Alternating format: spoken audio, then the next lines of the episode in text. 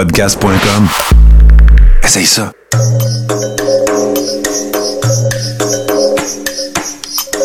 Bienvenue dans le podcast Sur la Terre des Hommes. Pour profiter au maximum de l'expérience du podcast, prenez quelques minutes pour aimer notre page Facebook. Vous pouvez aussi nous suivre sur Twitter au Sur la Terre des Hommes podcast et sur Instagram au Sur la Terre des Hommes podcast. Si vous possédez un iPhone, prenez une minute pour nous laisser un avis. Ainsi, vous allez faire grimper le podcast dans le moteur de recherche.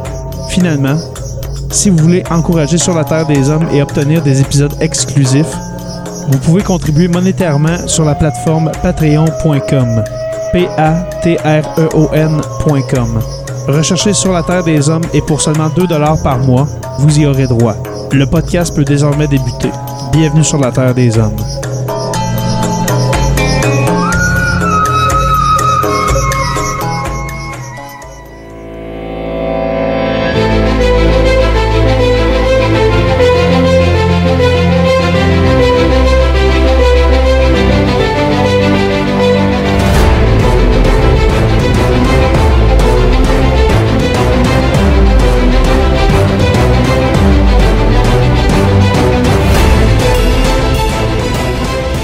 Bonjour à tous et à toutes et bienvenue à ce nouvel épisode de Sur la Terre des Hommes.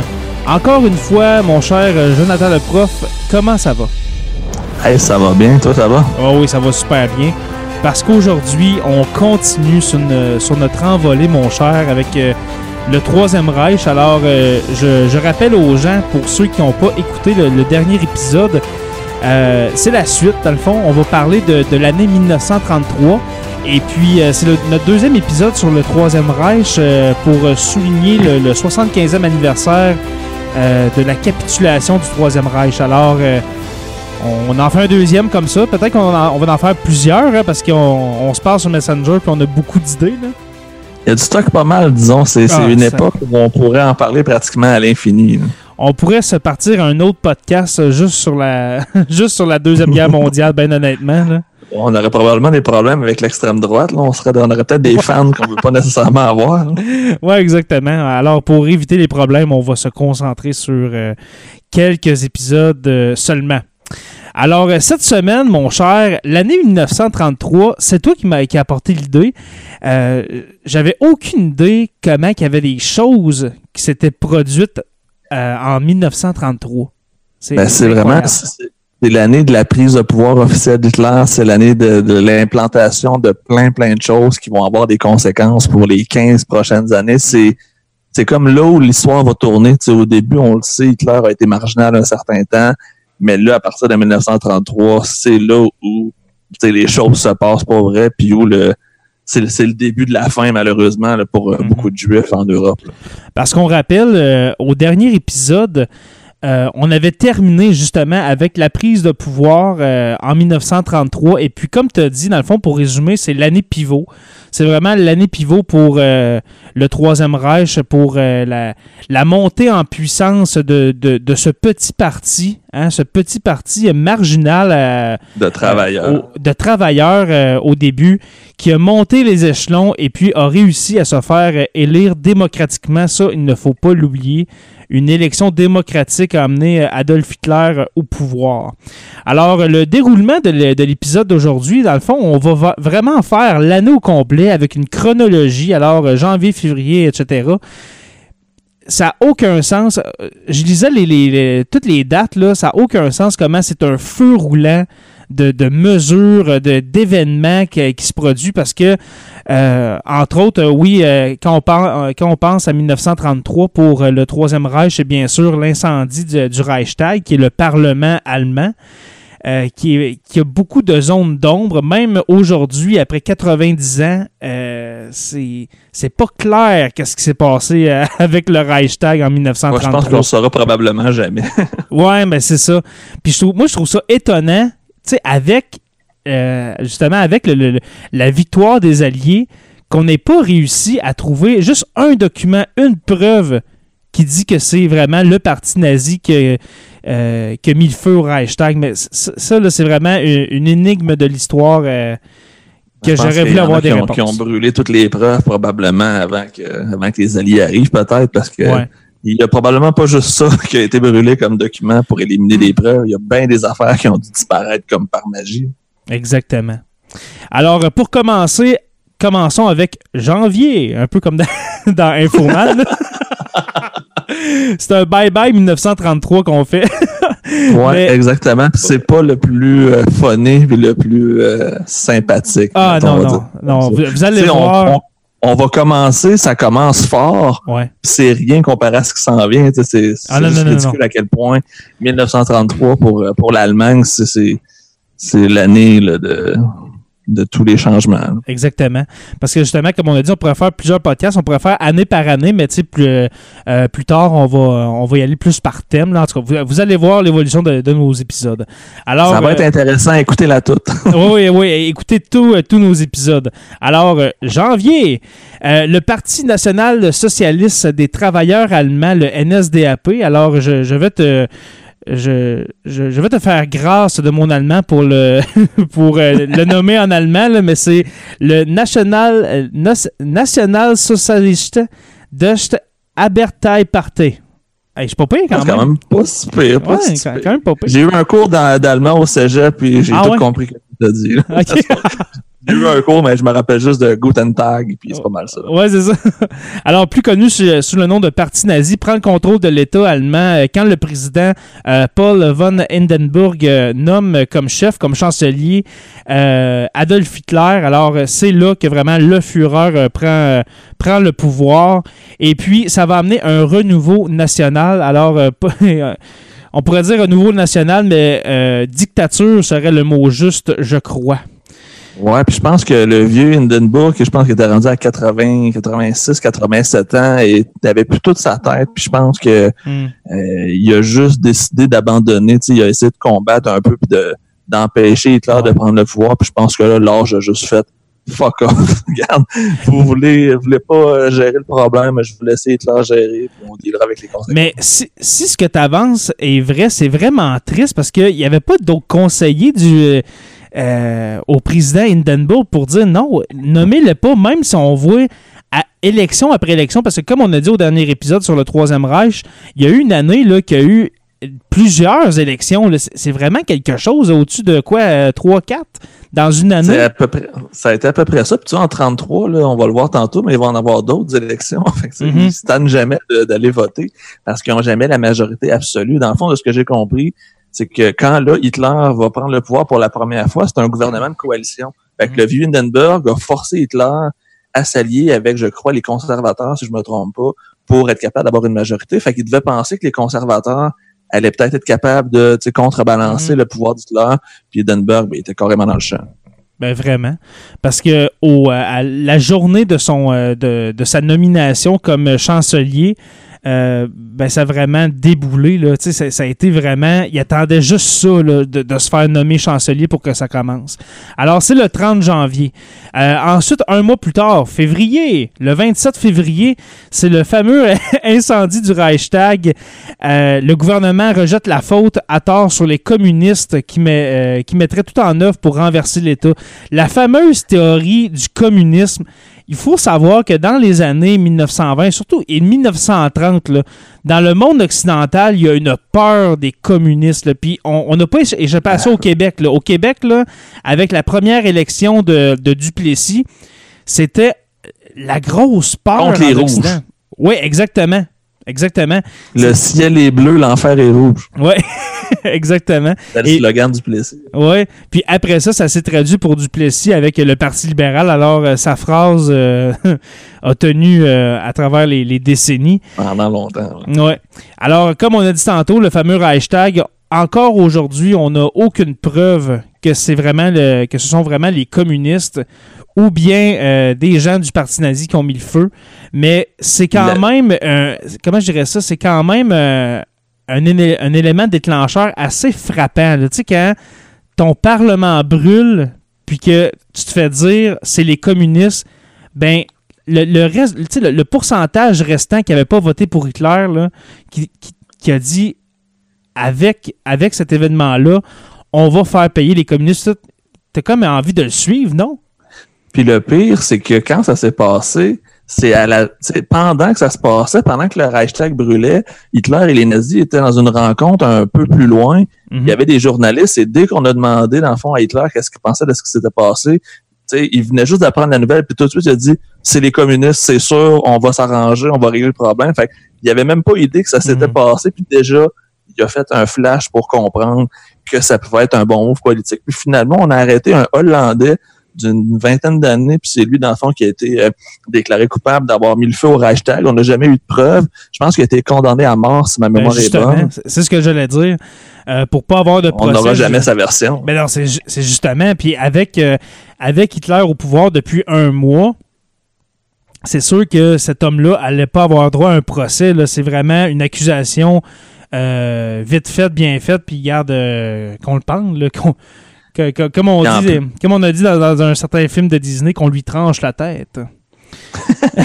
Puis en même temps, ça donne à Hitler des, des arguments pour asseoir son pouvoir parce que là, Mhm. il peut utiliser un élément concret de l'histoire de ce qui se passe, l'incendie du Reichstag, et attaquer ses ennemis tout de suite, puis se faire du capital politique parce que sa réaction va faire qu'automatiquement, les gens vont se dire Ah oui, crème, les communistes, ils veulent faire des attentats terroristes, ils veulent re- renverser l'État, ils ont mis le feu au Parlement. Fait que ça a aidé beaucoup la machine à propagande. Ça a comme Mhm. été un cadeau du ciel. Si c'est un accident, tu sais, si j'ai exemple, c'est un, un incendie Admettons. involontaire, admettons, ben, c'est le plus beau cadeau qui pouvait arriver à Hitler parce que si, mettons, le Reichstag allume, tu sais, brûle pas, je suis pas sûr que l'année 1933, ça serait passé de la même façon.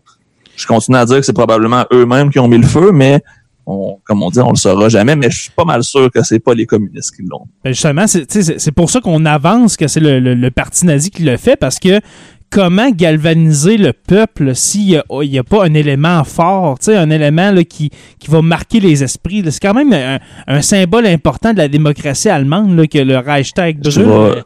Je vais faire un comparatif avec George W. Bush quand il y a eu les attentats du 11 septembre. Mm. T'as jamais eu une montée du patriotisme aussi intense aux États-Unis. Là, je bonne veux pas rentrer dans les théories du complot. Là, je dis pas que ça a été Ah, non, un non, non. complot, mais l'accident en tant que tel, ça a été la meilleure chose qui pouvait arriver à la carrière de Bush parce que ça lui a permis d'avoir un deuxième mandat, même si ça a été Exact.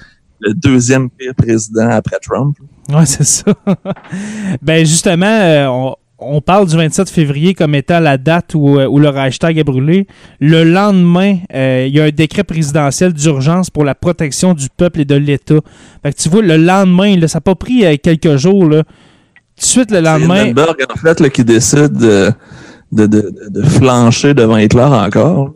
ben justement, on dirait qu'avec ça, avec cet événement-là, en voyant que, je le mets entre, entre guillemets, les communistes attaquent, euh, attaquent le Reichstag, ben comme tu as dit, on dit, la démocratie allemande. euh, Exactement. il attaque pas juste le, tu attaque l'Allemagne tout court. C'est tout le système. C'est, Mhm. C'était bien, bien symbolique comme. euh, Exactement. Puis que- comme tu as dit tantôt, quand, quand tu as dit euh, il était écœuré. Tu sais, Hindenburg il était écœuré. C'est comme, c'est comme la goutte d'eau. là. On dirait que Hitler, encore là, toujours si le- les nazis ont mis le feu, euh, c'était la goutte d'eau euh, qui a fait déborder le vase pour Hindenburg. Comme, oh, oh, Puis moi, je pense que Hitler le sentait probablement que le vieux Hindenburg. c'est sûr qu'il sentait. Parce que je pense qu'il avait bord de- 84 ans. Ouais, mais il est mort, je pense, pas longtemps après. Puis c'est ça, il était me semble, aux alentours de 85 ans. Fait que, tu sais, à l'époque, c'est quand même euh, très vieux, 85. Puis il avait probablement pas toute sa tête. Euh, fait que je suis pas mal sûr que Hitler a saisi le moment. Puis il s'est dit, c'est là qu'on met le plan en œuvre. Puis il y a rien qui va pouvoir nous arrêter. Puis c'est exactement ce qui va arriver parce que par la suite, la machine allemande va, va se mettre en branle. Puis les nazis vont, faire ce Exactement. qu'ils veulent. Parce que ce décret-là, en gros, en quoi ça consistait? C'est un décret présidentiel par Hindenburg, euh, comme tu as dit, Euh, mais ça permettait de suspendre les droits civils, de permettre l'emprisonnement sans procès. Tantôt, justement, on a parlé de, de l'Hollandais. Euh, elle attribue aussi au gouvernement central l'autorité de rejeter des lois et de renverser des gouvernements, tant à l'échelle nationale que locale. C'est du Ça veut pouvoir. dire qu'on peut, euh, on pouvait arrêter des maires, on pouvait arrêter des, euh, Exactement. des chefs de, je me rappelle plus comment le nom, probablement des, des ministres de, de régions comme mettons la Bavière, la Prusse et compagnie. Fait que pouvoir mettre exactement qui il veut au poste clé. Fait que c'est, pratiquement le début des pleins pouvoirs d'Hitler, cette loi-là. Exactement. Alors, en un mois, OK, là, on, fait la chronologie, là, 30 janvier, élection, 28 février, déc- décret présidentiel et on peut deviner aussi avec euh, la, forte recommandation de, son chancelier Adolf Hitler de faire ce décret qui abolit les droits civils et puis de permettre des, euh, arrestations et puis euh, des, des jugements sans procès. L'emprisonnement sans procès, excuse-moi. Et là, Le ce qui est particulier, c'est Oui. le, le 28 février aussi, ils vont déclencher des élections. Fait que la journée après, le, Ah, ils ont déclenché les élections le 28? ouais, ils veulent, se- ils veulent se débarrasser du, euh, ils veulent se débarrasser dans le fond de, de l'alliance avec avec les conservateurs. Ils veulent les Mhm. pleins pouvoirs. Fait qu'ils pensent qu'en retournant l'élection tout de suite, avec comme comme prétexte l'incendie du Reichstag, qu'elle allait avoir une majorité. Puis finalement, il va être déçu parce que le, les élections ont lieu le, le 5 mars, si je me trompe pas. Ils ont lieu pas longtemps après. Puis ils ont reçu euh, juste euh, 43% des votes. Lui, Hitler, ça semble avoir un 70-80. Fait il a dû conserver euh, son alliance avec les conservateurs. Puis là, c'est là où les choses vont commencer à, à chambouler un peu plus. Ben exactement. Sais, une semaine, une semaine de, de encore en guillemets de campagne électorale. Euh, le 5 mars, des élections, comme tu as dit, 43,9% du vote populaire. Et on Euh, s'entend qu'une campagne électorale d'une semaine, c'est pas bien long. Ben, ça n'a pas de bon sens. Tu sais, campagne électorale, OK, et puis, euh, tu sais, vote, là. Tu sais, c'est- vraiment pas long, là. Tu sais, il aurait dû étirer ça une couple de semaines, vraiment, pour, euh, tu sais, parfaire sa stratégie, là. là. Je Ben, parle comme un néo-nazi, là, mais non, là, Il était peut-être trop, il était peut-être trop confiant. Je pense que Ah, il vraiment? était convaincu de sa shot puis que ça allait passer. Puis finalement, Mm. il, ça n'a peut-être pas été aussi facile qu'il pensait. Justement. Et puis, comment asseoir son pouvoir euh, dictatorial quand tu as juste 44% des voix, c'était pas encore assez fort. Euh, on La façon qu'Hitler va faire est quand même assez simple. Il va juste éliminer le, Ben, le c'est justement. 57 qui reste. justement. Et puis, euh, dans la mesure du décret du, de l'incendie du Reichstag, justement, quand on dit emprisonnement et puis euh, pas de procès, on peut arrêter des membres de gouvernement. Alors, si, mettons, comme tu dis, tu as, un, un- un député, on va, on va l'appeler comme ça, un député de Bavière ou de, de Prusse, euh, ou de, pas d'Alsace-Lorraine, c'est pas encore là, mais en tout cas, s'il n'est pas pour toi, ben tu le remplaces, tout simplement. Puis, euh, si jamais t'es pas d'accord avec genre le maire de Berlin ou le maire de Munich, ben tu peux le renverser aussi. Avec, exactement. tu tu peux dans le fond placer n'importe quel pion où tu veux. Puis comme on va le voir tantôt, c'est des gros noms qui vont être placés. C'est des gros pions, mettons, Ah, on va mettre en place. Fait que c'est Mhm. c'est là où on va se rendre compte que la, la game est vraie. là. Vraiment. On s'en va au 9, du 9 au 11 mars. Du 9 au 11 mars, c'est pas longtemps après le- le- le- l'élection, le, le fail de l'élection La du semaine 5 d'après. mars. C'est la Semaine d'après. En voyant, en voyant le, le, le, le- le- le piètre résultat de l'élection qui n'a pas fait son affaire à Adolphe, eh bien, il va juste, euh, comme ça, euh, il va renverser des gouvernements régionaux, comme on a dit, et puis il va installer des Il va- commissaires il va, du congédier Reich. tout le monde.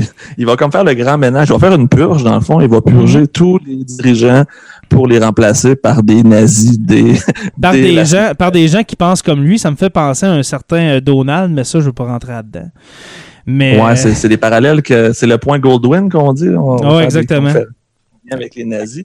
Puis le, justement, le poste le plus important qui va être donné le, le 11 mars, c'est Hermann Göring, euh, le, le bras droit même, Mhm. presque, je pourrais dire le mentor d'Hitler, qui va devenir le ministre de l'Intérieur de l'Allemagne et le ministre de la Prusse, qui était la région la plus euh, la plus industrielle et la plus importante. Fait qu'on met le numéro 2 en charge de la région la plus importante. Fait que déjà, on pouvait voir qu'est-ce qui s'enlignait. là.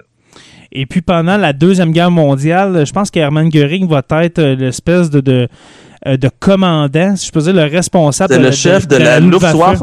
Ouais, la Ouais, Luftwaffe, ouais, le- la- les a- l'aviation. Ouais, il va prendre euh, des bonnes et des mauvaises décisions. On va pouvoir en parler éventuellement. Exactement. Le 22 mars, la SS. Oh, ça, c'est la grosse, c'est Mhm. la grosse journée parce que le Ouais. 22 mars, c'est là où le monde change pour de vrai, à mon avis. Vraiment, parce que là, on met en application un des points euh, de, du, euh, du fameux livre euh, Mein Kampf. On va commencer à emprisonner des, des opposants politiques au, euh, au camp de Dachau.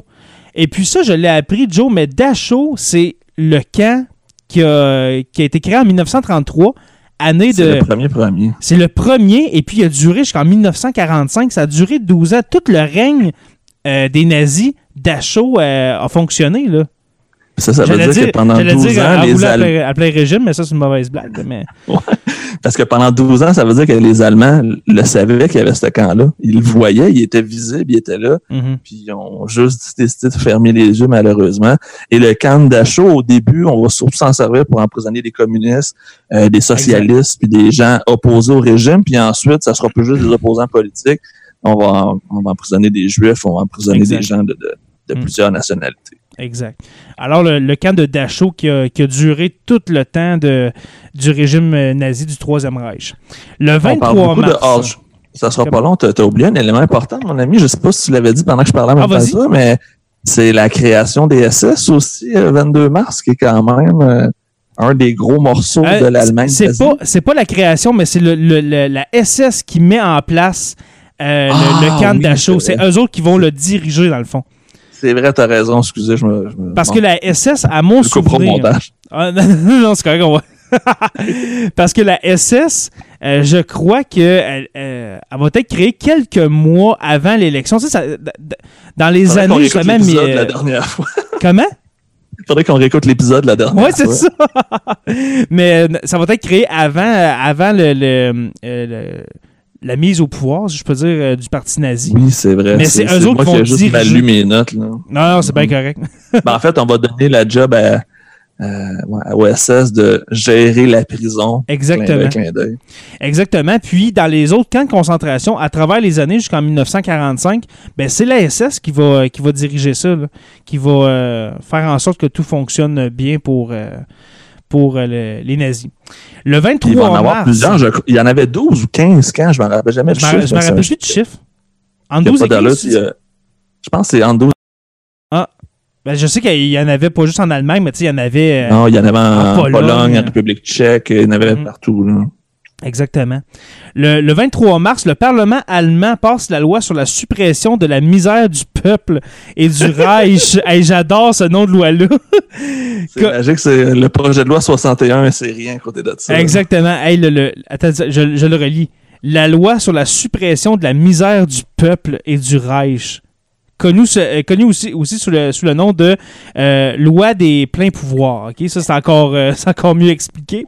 Euh, hein. Euh, elle- dans le fond, elle permet à Hitler d'adopter de nouvelles lois sans le consentement du Parlement, instaurant de fait une dictature en Allemagne. Alors, on peut dire vraiment que le 23 mars, c'est officiel. L'Allemagne est une dictature. C'est une euh, dictature. Fait que un mois et demi après l'élection d'Hitler, il y a déjà les pleins pouvoirs, puis il y a personne ni rien qui peut l'arrêter. Il n'y a Mm. pas niaisé avec la POC. là. Exactement. Et puis, souviens-toi, tantôt on a parlé de, de, de, de l'élection du 5 mars. On dirait que le mois de mars, euh, il était, il comme on dit, il était pissed off, euh, Adolphe, parce que ça ça l'a vraiment pas, euh, ça l'a pas rendu C'était le printemps nazi, probablement. Là, après, printemps arabe, printemps nazi, c'est pas mal la même affaire. Et puis on continue, là, on, euh, vous allez voir jusqu'à la fin de l'année, c'est mesure après mesure, tout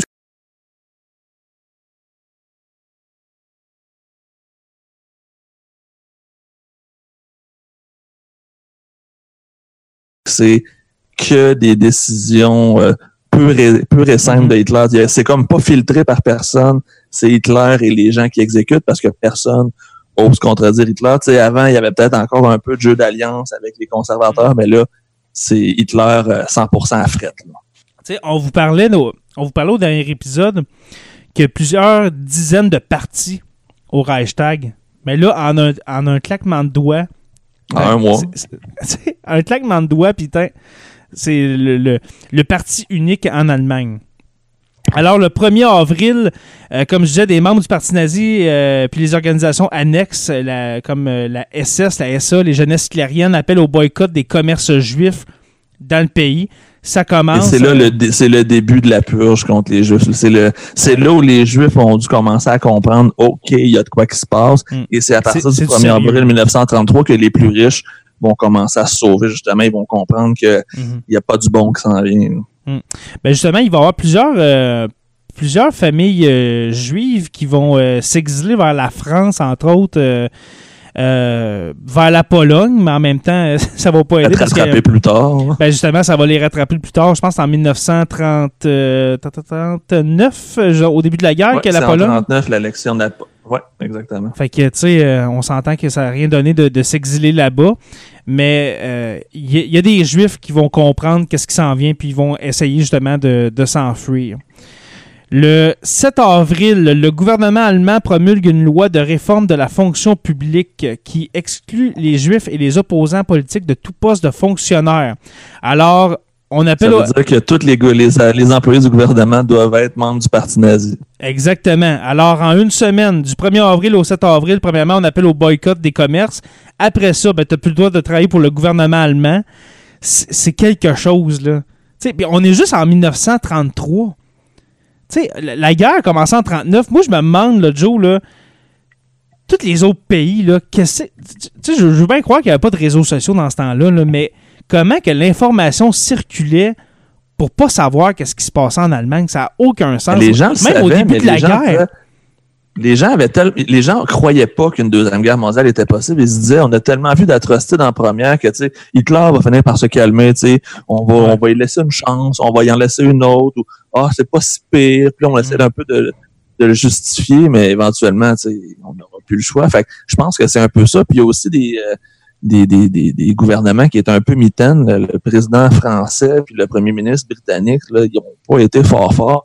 Puis c'est pas pour rien que tout de suite, euh, la France a été renversée, puis que le, le, le premier ministre de l'Angleterre a été renversé aux élections, puis c'est Churchill qui est rentré parce que Exact. pendant les années 30, c'est des mitaines qui étaient au pouvoir dans les grandes euh, démocraties européennes. Parce que je pense que celui qui était avant, euh, celui qui était premier ministre avant Churchill, c'était Chamberlain, hein? C'est euh, Ouais, je pense Chamberlain. que oui. je crois. Cham- euh, je pense- en Ouais, anglais c'est Chamberlain. là. Mais oui, il, Mhm. était, il était assez mitaine, euh, ce, ce, premier, ce premier ministre-là. Euh, comme on a dit, alors tout poste de fonctionnaire, euh, si t'es juif, t'as pas le droit de, de l'occuper. À moins, OK, à moins, t'es exempté si jamais, euh, si jamais tu as été un ancien combattant pendant la Première Guerre mondiale. Ça, c'est au début, OK, c'est au début. Et puis... On euh, laisse une chance aux Juifs qui se sont battus pour l'Allemagne. oui, exactement. Euh, et ceux dont le père ou le fils a été tué au combat au cours de, de ce conflit-là, de, de la Première Guerre mondiale. Alors, au début, c'était ça. Il y a une autre loi qui concerne l'accès au barreau, au barreau et ordonne de radier les avocats non-ariens avant le 30 septembre 33. Alors là, on est rendu dans les avocats. Si t'es pas arien, et puis là, c'est pas juste allemand, si t'es pas arien. On s'entend, là. Ça veut dire qu'il faut que tu aies un moule blanc aux yeux bleus, athlétique et compagnie. Là, c'est, la recette euh, euh, le- tout le contraire d'Hitler. là. C'est ce qui est le plus drôle. Ouais, c'est ça. Non, c'est vrai. Là, la, joke, la joke avec Hitler, c'est ça. C'est que il était pour, justement, il disait que la race supérieure, c'est le grand blond aux yeux bleus. Mais lui, il était petit euh, avec une moustache, tu sais, les, les cheveux noirs, une moustache noire. Mais. Je euh, je sais rien comprendre que les gens n'aient pas vu clair dans son jeu. Ouais, c'est ça. Et encore là, pour, pour revenir à ça, les avocats, ben, c'est la même chose. Euh, dans le fond, s'ils exercent leur profession depuis le 1er août 1914, euh, ben, ils sont corrects. Tu sais, pour, pour l'instant, ils sont corrects. Ouais, pour l'instant. Ouais, pour l'instant, parce que là, ça s'en vient. Le 11 avril, le gouvernement allemand promulgue un décret, un autre décret obligeant les fonctionnaires en poste depuis, euh, le 1er août 1914 et après à prouver leur ascendance arienne ou leur statut d'ancien combattant de la Première Guerre mondiale. Une classification définie qui est considérée comme juif et non-arien. Toute personne avec au moins l'un des parents ou grands-parents non-ariens euh, euh, est elle-même non-arienne. Qu'on s'entend que ça, ça éliminait facilement les gens. Exactement. Fait que, pour, pour résumer, là, ben, pour résumer, dans le fond, c'est ça. Faut que dans, dans tes gènes, si t'es pas arien, ben, il faut que soit tes, euh, tes parents ou tes grands-parents l'aient été. Comme ça, tu as été sauvé. là. Sur le même principe, là, je vais faire un peu de pouce là-dessus. Il y a eu aussi une loi par rapport à l'agriculture parce que Hitler voulait pas que les que la Oui. nourriture, que les- ressources en alimentation soient contrôlées par les Juifs. Fait que si, exemple, tu avais une ferme et que genre tu mourais ou que tu voulais la vendre, Mhm. il fallait que tu vendes à quelqu'un de descendance allemande et il fallait pas qu'il y ait de descendance juive dans le, le sang de l'acheteur en date de 1800. Fait qu'il avait reculé de presque 130 ans et il fallait pas qu'il y ait eu aucun juif en 130 ans dans ta lignée pour que tu puisses acheter une ferme ou euh, Mais produire de la comment- nourriture. Comment tu fais pour savoir comment tu fais pour savoir s'il y a eu un juif là, dans ton. J'en ai euh, aucune idée. comment, Probablement que. c'est impossible dans ce temps-là de faire des recherches, à moins que il y ait des gens qui aient gardé des archives de, de l'histoire de leur famille. Mais on dirait vraiment que ça, c'est une loi. euh, Là. .com. Ouais, c'est ça, Ancestry. Ben, je, je sais vraiment pas, moi non plus, mais comme tu dis, probablement que C'est un décret-. Ben, c'est un euh, décret impossible. C'est un dé- c'est justement pour dire regardez, on a un doute que t'es de, de la famille allemande, fait que tu l'auras pas ce poste-là. Puis en plus, Ouais, dans, en dans plein une ça, couple de mois, ben, tu t'en vas dans un camp de concentration. Ouais, c'est juste en attendant. Exactement. Exactement. Euh, le 26 avril, La Hermann grosse Göring- journée, là. Oui, à Göring, notre, euh, notre gentil comparse, hein, un bon vivant. On va dire, c'est- le vice-chancelier, dans le fond. C'est le vice-premier ministre de l'Allemagne nazie. C'est Ben, vraiment le numéro 2. Au début, oui, mais après ça, le numéro 2, dans euh, dans d'autres épisodes, on va en parler, mais je crois que ça va être Joseph Goebbels. Euh, On pourrait dire aussi peut-être euh, euh, Ah, Himmler, qui pourrait Himmler, être... euh, ouais. Ouais, il y en a beaucoup qui vont se battre pour la job de numéro 2, mais au tout début, c'est vraiment Göring, parce que Oui, Göring, c'est une vedette de la Première Guerre mondiale. C'est un héros. C'est lui qui a eu la plus grande distinction militaire de la Première Guerre mondiale. Fait que, Mhm. euh, Hitler surfe beaucoup sur Göring, justement, pour légitimiser son pouvoir, parce que les gens voient en Göring quelqu'un de fiable, quelqu'un de trustable, puis Hitler va en profiter au maximum. Exactement. Et puis, euh, Göring, on, va, euh, on peut lui attribuer en, en cette date du 26 avril la création euh, de la fameuse Gestapo, qui est la, la police euh, la police intérieure, la, la fameuse police de la Gestapo. Euh, c'est comme le KGB, c'est comme la. CIA, c'est c'est tout le même principe. là. Euh, Exactement. comme le Mossad en, en Israël, c'est le, le nettoyage interne. Ouais. Et puis, euh, pour la Gestapo, pour ceux qui euh, veulent, euh, admettons que vous écoutez un film sur la Deuxième Guerre mondiale, les agents de la Gestapo, ben eux, il y avait le, le fameux crâne, tu sais, le, le- le crâne sur leur calotte, là. C'était vraiment... c'est Ils en ont fait du ravage. Ils en ont fait pas mal de ravages à la Gestapo. sens. On, on a les deux pires groupes, c'est les SS et la Gestapo. là. Ouais. Puis les deux étaient ils étaient pas ensemble. Fait que les deux faisaient du carnage de leur bord, mais dans leur champ d'expertise, je vais dire ça comme ça. Exact. Fait que les deux pires groupes avaient des spécifications, puis Mhm. ça va juste être ridicule qu'est-ce qui va être fait. Parce que pour faire la différence, la SS, c'était vraiment l'armée allemande. Tu sais, mettons les soldats allemands Exactement. pendant la Deuxième Guerre mondiale.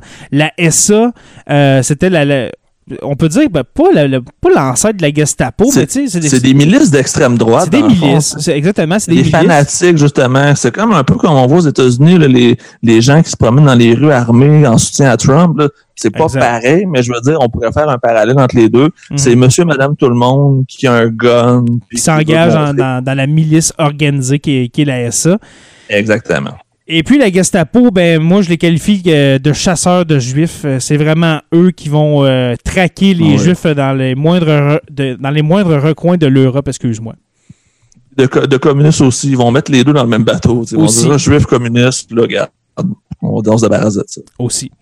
Euh, le 7 mai, euh, le gouvernement allemand décrète que tous les travailleurs et employés juifs dans les forces armées allemandes doivent être renvoyés. Alors là, on fait euh, une purge dans l'armée. C'est un geste assez. faut, faut avoir du guts pour faire ça parce qu'il y, y en avait beaucoup. Tu sais, quand on parle justement de l'histoire du Troisième Reich, puis il y a plusieurs de mes élèves qui me, qui me demandaient ben, pourquoi les Juifs, tu sais? Pourquoi les Juifs? Puis, en- puis moi, je leur répondais, en plus, ce que- vous savez pas, c'est que des Juifs, là, en Allemagne, il y en a vraiment beaucoup. Il y en a C'est- vraiment beaucoup. Parce- Vraiment, je pense c'est un sur cinq quasiment. Ça Ah oui, il y, en a énormément. Il y en a énormément. Et puis, euh, c'était des gens qui faisaient rouler l'économie. là, Tu sais, c'est des gens qui, euh, qui consommaient, ben, qui consommaient, puis, euh, des hommes d'affaires, exactement. Et puis, euh, dans le fond, ce que je leur dis, c'est, tout est une histoire de religion à la base. Tu sais, si tu veux, euh, si tu veux euh, enrôler le, le plus de gens possible, ben attaque-toi au plus faible. Mais puis le plus faible dans ce temps-là, ben c'était, c'était le juif. Qui a été persécuté pendant quand même euh, des milliers d'années aussi. Ah oui, c'est pas la première fois, malheureusement, qu'on s'en prend à eux. Non, non, non, ça fait des milliers d'années, comme tu dis, que les Juifs euh, sont, des, sont la- des, des victimes, justement. Euh, le 10 mai, euh, des organisations étudiantes allemandes soutenues par des membres du Parti nazi participent à des manifestations à travers tout le pays. Ils brûlent des livres. Ça, c'est un événement très important. Ils brûlent des livres dont les auteurs sont des juifs, des opposants politiques ou des intellectuels libéraux et annoncent la purification des bibliothèques allemandes qu'ils vident de leurs ouvrages non allemands. Imagine, On a là, fait un méchant ménage. Là. Hey, là, là, là, on est le 10 mai, ça fait cinq mois, là. Ça fait cinq mois que tu te fais répéter le même message que justement les Juifs, c'est des méchants, les, les Juifs sont des parasites. Euh, imagine, au Canada, là, on ferait ça, là. On brûle tout ce qui n'est pas auteur canadien. C'est un geste, là, d'une violence incroyable. Il n'y a pas une mort, OK? C'est des livres. Mais moi, dans ma tête, On là, tue la culture, Hey, on tue l'histoire, on, euh, on tue tout, là, dans le fond, parce qu'après ça, il reste juste, dans le fond, ce qui va rester, c'est les écrits allemands nazis. C'est presque juste ça qui va rester. Fait qu'il restera plus grand chose dans les bibliothèques, dans les écoles. Fait que ça exactement. va juste encore plus faciliter le travail euh, Mm. euh, des jeunesses hitlériennes, dans le fond, pour les endoctriner au maximum. Et c'est des, des jeunes qui vont brûler les livres, qui vont vider des bibliothèques. C'est quand même assez particulier. Mhm. Puis S'il y en a qui ont écouté euh, Indiana Jones, je crois que c'est le Temple maudit, si je me trompe pas. Il y a une scène justement où euh, euh, Indiana Jones est dans une de ces purges-là où on brûle des livres et il y a un livre hyper important dans les mains puis il se retrouve en face d'Hitler et Hitler finalement lui signe un autographe au lieu de le mettre au feu. Puis ça fait comme sauver l'histoire, mais euh, il y a un lien avec Indiana Jones puis euh, cet fameux événement-là du 10 mai. Ah, parce que moi, je pense à ça, là, des. Le fait de brûler des livres. Tu sais, on pense à des Albert Einstein, on pense à des Sigmund Freud, euh, tu sais, des grands, des grands penseurs, des, des, des grands qui ont été les deux premiers à sauver. Ils se sont sauvés vite, eux autres. Ils l'ont compris en maudit. Ils avaient compris la Bon, C'est deux des premiers à s'être sauvés. Parce que euh, je pense que Einstein et Freud, euh, euh, à cette époque-là, dans, les années 30, sont aux États-Unis, si je me trompe pas. Euh, ils, vont être aux États-Unis. Là, c'est, c'est, Ouais. c'est, ça fait pas longtemps s'ils le sont, mais sinon ils partent avant 1935, ça c'est sûr. Exactement. Alors, euh, justement, voilà, le, le- le 10 mai, le, le- brûlage de livres non allemands. Qui, est- moi, ça me rentre pas dans la tête. Il faut vraiment être sérieusement brainwashed pour faire ça, là, pour croire que, en plus de euh, mettre de côté une frange de, de ta population, les Juifs, ben, tout ce qu'on va lire maintenant, ben, ça va être juste allemand. C'est, En tout cas, moi, ça me rentre pas dans la tête. En fait, c'est comme si t'allais dans une bibliothèque au Québec puis t'enlevais tous les livres qui sont pas écrits au Québec. Ben, juste- justement, ça n'a aucun sens. Il y en aurait, mais il y aurait plus grand chose parce que tu t'enlèves euh, beaucoup, beaucoup d'ouvrages intéressants puis beaucoup de, Mm. de façons de penser critique aussi. C'est que là, dans le fond, il n'y a plus de pensée critique, là, c'est juste une pensée unique puis on va te fider de ça puis t'as pas à réfléchir, on va te donner des réponses puis c'est ça, c'est tout. là. Le 14 juillet, le 14 juillet, une, une grosse journée, euh, une autre grosse journée pour euh, Adolphe et sa bande. Euh, le 14 juillet, ben, on, on interdit, avec un nouveau décret, la création de, de nouveaux partis au, au Parlement. Mais ça, on savait déjà c'est une dictature, mais là, c'est vraiment officiel avec ce décret-là. C'est interdit de créer un nouveau parti. Alors, c'est officiel. Euh, L'Allemagne a un parti unique, euh, le parti nazi. C'est aussi, en juillet que Hitler va signer ce qu'on appelle un concordat. Un concordat, c'est euh, une, alliance ou un traité avec le Saint-Siège, avec le Vatican. Fait que Oui, le pa- pape pa- parle-nous de ça. Euh, oui, parle-nous parle Le ça parce qu'avant l'enregistrement, tu m'en parlais. Ouais, c'est que dans le fond, il y avait quand même beaucoup de catholiques dans le parti nazi, puis Mhm. Hitler voulait s'assurer de leur fidélité. Et il s'est dit que la meilleure façon de s'assurer leur fidélité et aussi de plaire à Mussolini en Italie, c'était de faire une alliance avec le Vatican. Et le Vatican a euh, appuyé Hitler tout le long euh, des années 30 parce que pour le pape Pie XII, euh, Hitler était comme le dernier rempart contre les bolcheviks. Fait que pour lui, c'était n'importe qui tant qu'on s'en on s'en prend aux bolcheviks. Fait que le pape va appuyer euh, les mesures de Hitler par rapport aux Juifs, par rapport à tout, en faisant ce qu'on appelle le concordat, là, qui est une alliance entre le Vatican et un autre gouvernement. Ben moi, je, je suis pas certain que Pie XII savait exactement ce qui se passait en Allemagne nazie. Ouais, je pense, j'espère. J'espère. J'espère pour sa Il mémoire. que- euh, Son nom, il est un peu sali, puis comme on disait hors d'onde, Vraiment. à Rouen-Noranda, il y a un centre pour personnes âgées qui s'appelle le Centre Pie XII. ouais. Ça, ça, ça griche un peu chaque fois que je l'entends, mais probablement que la majorité des gens sont juste pas au courant que Pie XII était le pape ami d'Hitler pendant la Deuxième Guerre mondiale. Ben, regarde, moi, tu me l'as appris tantôt parce que moi, j'étais j'étais sûr que c'était Paul VI. Tu, tu, tu vois, là, Pie XII, euh, ouais, je- une nouvelle chose que j'ai appris aujourd'hui. Euh, le 14 juillet encore, euh, un autre décret, alors un nouveau décret pour Adolphe, qui retire la citoyenneté. Là, c'est, important. La citoyenneté aux Juifs allemands qui ont été naturalisés, alors que c'est vraiment des Allemands, là. Mais on leur enlève, en plus que on- t'as pas, pas le droit d'avoir une job dans le- le- la machine nazie, ben là, t'es plus un citoyen, là. Ben, c'est comme Qu'est-ce ceux qui qui vont immigrer reste, au? Canada, qu'on leur donne leur citoyenneté canadienne, puis on le fait après. Ah, finalement, non. puis on l'enlève. C'est exactement ce qu'on fait. Fait que les gens sont tout contents, on leur donne, puis on leur enlève tout de suite après. Mm. Puis euh, tant pis, là, on recommence à zéro. Alors, euh, à date, là, on est à moitié de l'année. Vous voyez les mesures. Les mesures, ça ça- ça arrête pas. Là.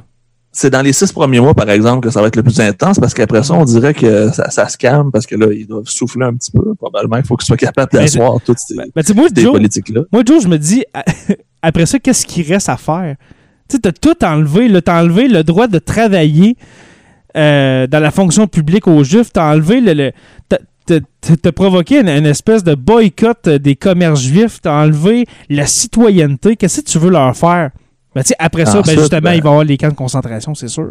Il y a aussi le, Mais- le besoin d'expansion. C'est là où on va se rendre compte qu'une fois que le- l'Allemagne intérieure va être 100% sous contrôle, Mhm. ça va être l'expansion. On va aller chercher l'Autriche, on va aller chercher la Tchécoslovaquie et compagnie, Ouais. parce que le peuple allemand, mais il est déjà conquis, puis il est dans notre petite poche. Et puis là, que- un point vraiment triste, moi, c'est, j'en reviens pas qu'un un, gouvernement, un groupe d'hommes euh, arrive à une conclusion comme ça, à une mesure comme ça, mais on va ordonner la, la stérilisation euh, des gens handicapés physiques et mentaux. Euh, Ce qu'on appelle de l'eugénisme. oui, l'eugénisme. j'ai fait un épisode il y a quelques mois sur l'eugénisme allemand avec les Lebensborn. Est-ce que tu connais les Lebensborn? Non. Les Lebensborn, dans le fond, c'était des endroits où est-ce que on, on faisait, premièrement, je vais dire s'accoupler parce que c'est pas de l'amour, là. On faisait euh, s'accoupler des gens ariens, alors euh, des soldats ariens allemands Oui, avec oui, des femmes. Pour faire les, les super, euh, les super soldats. Exactement, pour préparer le, le Reich qui allait durer mille ans. Alors, euh, c'est là que ça se faisait. Et en plus, ben, c'est là que justement, il y avait les, les- les écoles euh, où est-ce qu'on endoctrinait ces, ces pauvres enfants-là à, partir de l'âge de 3-4 ans pour qu'ils deviennent euh, de super nazis à l'os. Euh, puis c'est aussi à cette ép- époque-là, on a fait un peu la même chose avec les non-allemands pour être sûr qu'ils se, se reproduisent pas, les, les afro-allemands, les tziganes, comme tu disais, les handicapés. Fait on a castré pas mal de monde parce qu'on voulait purifier euh, la descendance et la race euh, aryenne. Exactement. Euh, on, fait, on fait un saut dans le temps. Il y a eu un deux mois de break. il y a eu un deux mois Probablement de... que c'est passé des choses, mais que ça a été euh, soit Ouais, un peu ouais, plus sûrement. secret ou un peu plus par en dessous, mais tu sais, officiellement, dans les livres d'histoire, il n'y a pas eu grand-chose entre les deux. Exactement. Euh, le 17 septembre, on est rendu en septembre. L'Organisation centrale des Juifs allemands est formée à partir de plusieurs organisations juives allemandes afin de représenter leurs intérêts plus, plus efficacement et de manière unifiée. Alors, on, voit une espèce de, euh, de tentative des Juifs de se rassembler pour... Là, ça fait neuf mois là, qu'on endure ça. là. On voit qu'est-ce qui s'en vient. Puis on, on veut créer une espèce de résistance, mais qui va être étouffée dans l'œuf euh, complètement. Ouais, c'est la tentative de rébellion, la tentative de, de, de défense, mais c'est trop, Parce trop que fort. cet élément-là, Joe, là, je sais pas pour toi, moi j'en ai, j'en ai lu des livres, j'en ai écouté des documentaires, mais on n'en parle quasiment pas de, ce, de Non, cette parce que euh, justement, c'est comme tu dis, probablement que le lendemain, elle a été démantelée, tout le monde emprisonné à Dachau puis that's it, là. Mm, exactement. Le 22 septembre, en Allemagne, euh, peu après la création de, de chambres pour la littérature, la presse, la radio, le théâtre, le cinéma, la musique et les beaux-arts, les Juifs se voient interdits de- d'en devenir membres. Alors, en plus, tu n'as plus de droit de citoyen, tu n'as plus le droit de travailler euh, dans, la fa- dans la fonction publique, mais tu n'as pas le droit d'être un artiste en Allemagne nazie. Non, parce que tu pourrais faire la promotion du judaïsme dans tes œuvres, tes peintures, Exactement. tes. Exactement. Alors, le milieu culturel, le milieu culturel aussi, c'est impossible. Fait qu'on on écoutait juste du Wagner en Allemagne, si je comprends bien. Exactement. Le 29 septembre, le gouvernement allemand promulgue, promulgue une loi sur la succession des fermes. T'en as parlé tantôt. Ah, c'est ça qu'on disait tantôt. Bon, mais regarde, j'ai- Exactement. j'ai spoilé quelque chose. Qui s'appelait la. Avec les fameuses fermes, là, que si tu avais un ancêtre juif ou de couleur dans ta lignée depuis le 1er janvier 1880, tu pouvais pas donner ta ferme en héritage ou tu pouvais pas euh, la vendre non plus à quelqu'un qui avait un juif ou un gens de couleur dans, son, dans sa lignée. Exactement. 135. Alors, en plus d'avoir perdu, perdu tes droits, en plus de pas pouvoir un art- de, pou- de pas pouvoir être un artiste, eh bien, t'as pas le droit de, de donner ta ferme à tes enfants. Et puis ça, ça s'appelle la qu'il re- il reste plus, mais il reste plus grand job hein, quand tu te fais le tour. Il reste, même. Joe, il reste plus rien. Pour, les, pour un En fait, juif il en Allemagne, il c'est la prochaine. Ils, ils peuvent travailler encore euh, cinq jours comme journalistes. Puis ensuite, le 4 octobre, les journalistes peuvent plus être juifs. tu sais, c'est ça. C'est. En fait, même c'est les rien, non-ariens. C'est même plus les juifs, c'est les non-ariens. Les les journalistes doivent être des blancs aux, aux yeux, aux yeux bleus, des blonds aux yeux bleus. Fait tous les journalistes euh, sont sous le moule qui, qui n'est pas Hitler, dans le fond. Exactement. Et puis le 24 novembre, la dernière date, et après ça, on va faire un, une espèce de résumé de ce qu'on vient de, de lire, de discuter. Excuse-moi. Le gouvernement allemand promulgue une loi contre les criminels récidivistes dangereux. Elle permet aux tribunaux de condamner à la prison de manière indéfinie les récidivistes considérés comme nuisibles à la société. Elle autorise également la castration des délinquants sexuels. Et puis ça, on en a parlé pendant la journée. Et puis c'est le seul point positif, Joe. C'est le seul point positif euh, que Hitler a amené en 1933.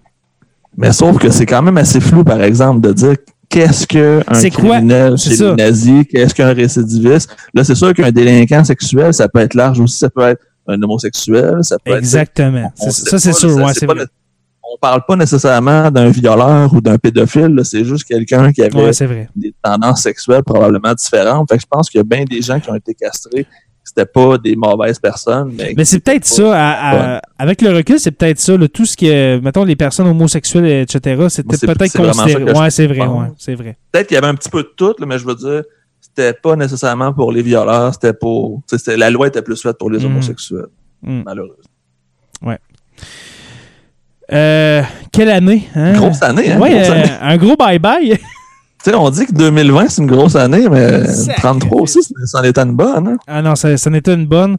Et puis, moi, mon analyse que je fais de ça, Joe, je me dis, en arrivant au pouvoir, tu sais, dès janvier, pour asseoir son pouvoir, pour asseoir son autorité, surtout son autorité, ben, le gouvernement nazi, le gouvernement d'Hitler, je crois, avait pas le choix de, de- de mettre en place de telles mesures restreignantes pour les Juifs, pour justement, pour justement montrer, écoutez, on avait promis ça, ben voilà, on est conséquent avec ce on qu'on est conséquent, on, on est conséquent avec ça, avec notre programme. Vous nous avez élus, ok, c'est sûr que vous n'avez pas voté pour qu'on soit une dictature pendant mille ans. Au début, c'était pas ça, c'était un gouvernement comme tous les autres. Mhm. Mais je crois que justement, pour être conséquent, comme tu dis, avec toutes les promesses et puis euh, toutes les- tous les dires qui ont été, qui ont été euh, dits justement avant euh, 1933, ben, il n'y avait pas le choix de- d'aller jusque-là. Et Ouais, à leur grand plaisir, à leur grand plaisir. anglais, les- Ouais. Ouais. Fallait qu'il qu'il livre la marchandise. Exactement, d'une manière assez sinistre, merci. Mhm. Toi, tu as été commentaire sur cette année 1933, mon cher. Ben, comme on disait tantôt, c'est que c'est l'année où on a mis en place les gros morceaux du régime nazi. Tu sais, on parlait euh, de la Gestapo, c'est probablement le, l'organisation qui va faire le plus de dommages euh, dans l'Allemagne nazie.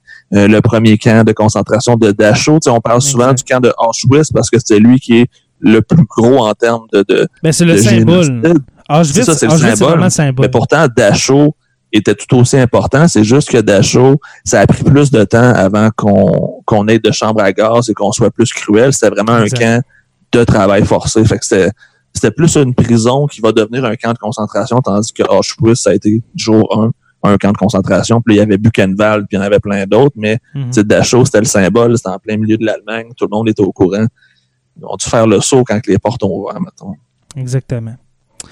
Alors euh, voilà, c'était notre deuxième épisode sur euh, le, le Troisième Reich. Euh, Le Troisième Reich, excusez-moi, j'espère que vous avez aimé ça. Euh, moi, je capote. Euh, sérieusement, j'adore faire ces épisodes-là avec toi, euh, Joe, sur très, très cool. le Troisième Reich. Ouais. Là, je veux, je veux pas qu'on passe pour des gens de, de l'extrême droite néo-nazie, mais c'est un sujet qui est tellement intéressant justement pour ne pas refaire ces erreurs-là. Moi, ça me fait capoter à quel point Mm. on peut faire des parallèles entre l'Allemagne nazie puis entre d'autres choses qui se passent dans l'histoire. On n'a rien compris, on n'a rien appris, puis les erreurs sont faites pour être répétées malheureusement. Mm. Mais j'espère, j'espère qu'on ne nous prend pas pour des néo-nazis parce que je crois que tout, euh, euh, tout euh, amateur d'histoire qui se respecte a un- une passion, pas une passion, mais euh, a quand même un petit quelque chose pour la Deuxième Guerre mondiale. C'est, vraiment Je l'événement de- du, du 20e siècle, selon moi. là. Je pense qu'il y a aussi le devoir de mémoire, c'est important qu'on en parle pour ouais. s'en rappeler parce qu'on peut pas oublier les atrocités qui ont été Non. faites parce que si on les oublie, ben ça va être perpétué encore une fois. Fait que Mm. d'en parler, ça nous rappelle que ah ouais, l'humain est capable de se rendre à ce point-là. Effectivement, l'humain peut se rendre assez loin, fait que d'en parler, Mm. ça peut justement faire de l'éducation. Puis en Allemagne, ce qui est particulier, c'est que là-bas on en parle ouvertement, on on a honte probablement, mais, Mais on s'en cache pas. Puis C'est les ça. gens s'en rappellent justement pour que les gens comprennent leur histoire et qu'ils en sortent grandis, on peut dire, parce que il y a eu une vie après la Deuxième Guerre mondiale en Allemagne. Ben justement, comme tu dis, c'est, pas honteux parce que c'est sûr qu'il y en a qui ont honte. Là. Sûrement qu'il y a des personnes encore euh, vivantes euh, qui ont participé, sûrement des personnes de peut-être des 80 descendants, peut-être. C'est ça. Sais, mettons, quand tu sais que ton père, c'est un officier SS qui connaît des, des Juifs pour le plaisir, tu vas être super bien avec ça. Exactement. Il, il doit y en avoir des hommes de 85-90 ans que- qui ont fait partie des jeunesses hitlériennes ou qui ont été un jeune soldat euh, SS. euh, que Ils sont pas aujourd'hui, rendus peut-être au combat, ou euh, Peut-être, ouais. Quand- les plus jeunes, à la fin, en 45, ils avaient 12-13 ans. On s'entend qu'à 12-13 ans, t'étais pas conscient de ce que tu faisais, mais en vieillissant, tu quand tu as vu toutes les conséquences par après, Hmm. il doit y avoir beaucoup de santé mentale aussi comme problème dans Ah, le film, vraiment. même si on en parle moins, mais ça doit être un traumatisme pour, pour tout le monde, dans le fond. Oui, pour les Juifs, c'est Hmm. sûr, plus que les autres, Ouais. mais même pour les Allemands qui ont participé, qui ont été embarqués, qui ont été endoctrinés, ça doit être un choc quand ça a été la fin, puis quand tout le monde s'est réveillé, puis on a fait « Oh shit, qu'est-ce qu'on a fait là? » un gros morceau. Vraiment. Puis un de. Comment je dirais ça? Euh, une des choses qui a amené les Allemands justement à agir de la sorte, euh, qui, a, amené le peuple allemand à agir de la sorte envers les Juifs, eh bien moi je te le propose euh, live comme ça. Joe, euh, je t'en ai pas parlé, mais le troisième épisode, j'aimerais qu'on parle, attention, de la propagande nazie avec euh, Joseph Oh, Goebbels. Wow, ça va être mon Euh, sujet préféré. Euh, moi- tombé moi- dans mes cordes. Euh, Vraiment. Amour, et propagande, pour ceux qui connaissent la série, c'est c'est tellement bon justement pour expliquer la psychologie Mm. derrière l'Allemagne nazie, puis comprendre à quel point Joseph Goebbels, qui était probablement le gars le plus éduqué euh, du parti nazi, a été Mm. capable de contrôler 80 millions de personnes en un claquement de doigts. C'est c'est impressionnant de voir à quel point les masses peuvent être contrôlées quand c'est la bonne personne. Ben là, je dis la bonne. Quand c'est la personne, dans le fond, qui comprend la game, euh, qui est au pouvoir, et Goebbels, puis son, euh, son armée propagandiste, là, ça va être aussi dévastateur que des balles. Ben, c'est Joseph Goebbels qui avait dit la phrase, et je cite euh, Les masses sont stupides, elles aiment se faire raconter des histoires. Exact. Puis il y avait Goebbels a déjà dit ça. Ouais, il avait aussi dit, plus un mensonge est gros, plus il est facile à faire croire aux gens. C'est si le mensonge est gigantesque, les gens ont plus tendance à le croire que si c'est un petit mensonge. Exactement. C'est aussi bien tout le Euh, temps exagéré. Puis encore aujourd'hui, tu sais, on, on peut. Tu sais, il y a- il y, a certaines personnes qui peuvent euh, se penser plus évoluées que dans le temps, mais encore aujourd'hui, qu'est-ce que les gens vont croire? Ben, c'est la grosse Les- théorie du complot. C'est pas le petit les complot. vérités alternatives, comme on dit. Là, la big picture, la, le- les puces, le 5G et compagnie, c'est pas de la petite politique, comme on dit, c'est le gros complot planétaire. Fait que si on est capable de faire croire un gros complot planétaire avec la COVID puis avec Bill Gates, imaginons l'Allemagne nazie sans l'é- l'éducation, sans euh, la, technologie, quel point ça devait être facile de les brainwasher. Je sais pas si on a des auditeurs euh, qui, qui- qui écoutent le podcast et puis qui croient à ça, au 5G, etc. Euh, sûrement qui ont arrêté de nous écouter avec nos Moi, ça, fait, de ça fait longtemps, je pense qu'on a fait une purge dans tes, dans tes fans, je pense. Sûrement, peut-être. Mais euh, sachez justement que vous êtes peut-être victime, victime de, de cette propagande actuelle qui est Euh, les fake propagandistes. Ouais. Ouais. exactement.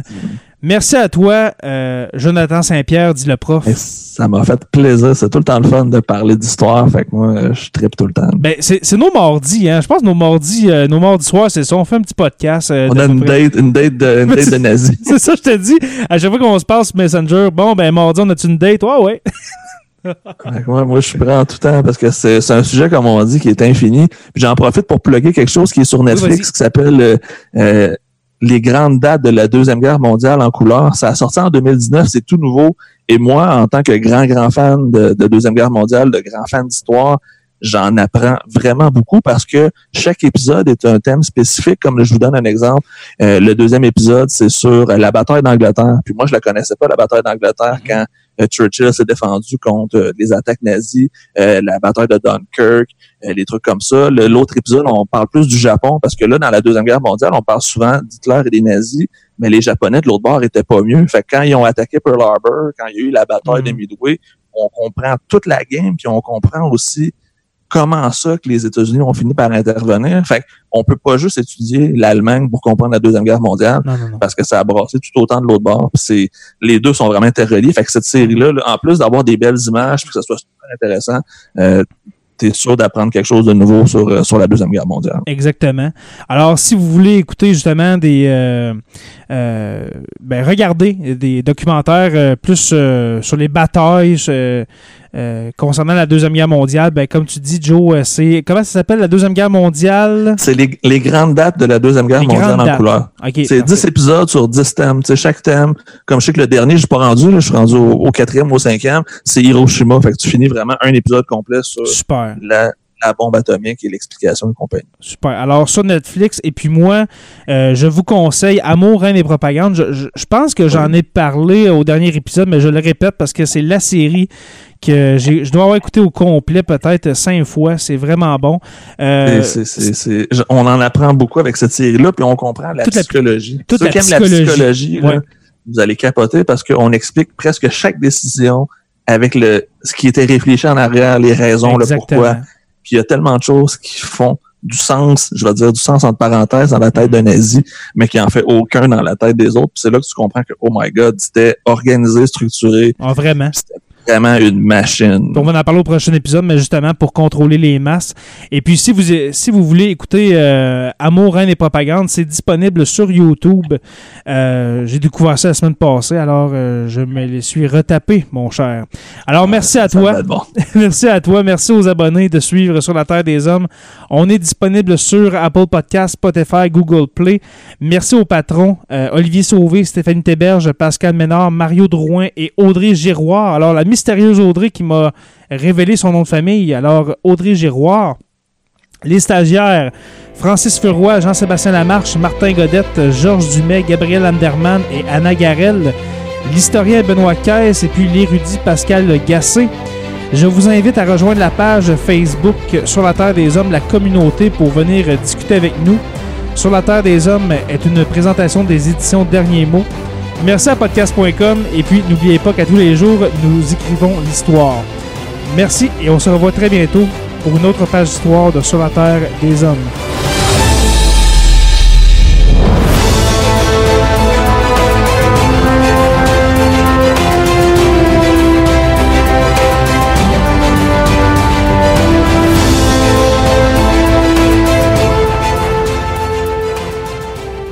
Membre de la famille H2O Web Media.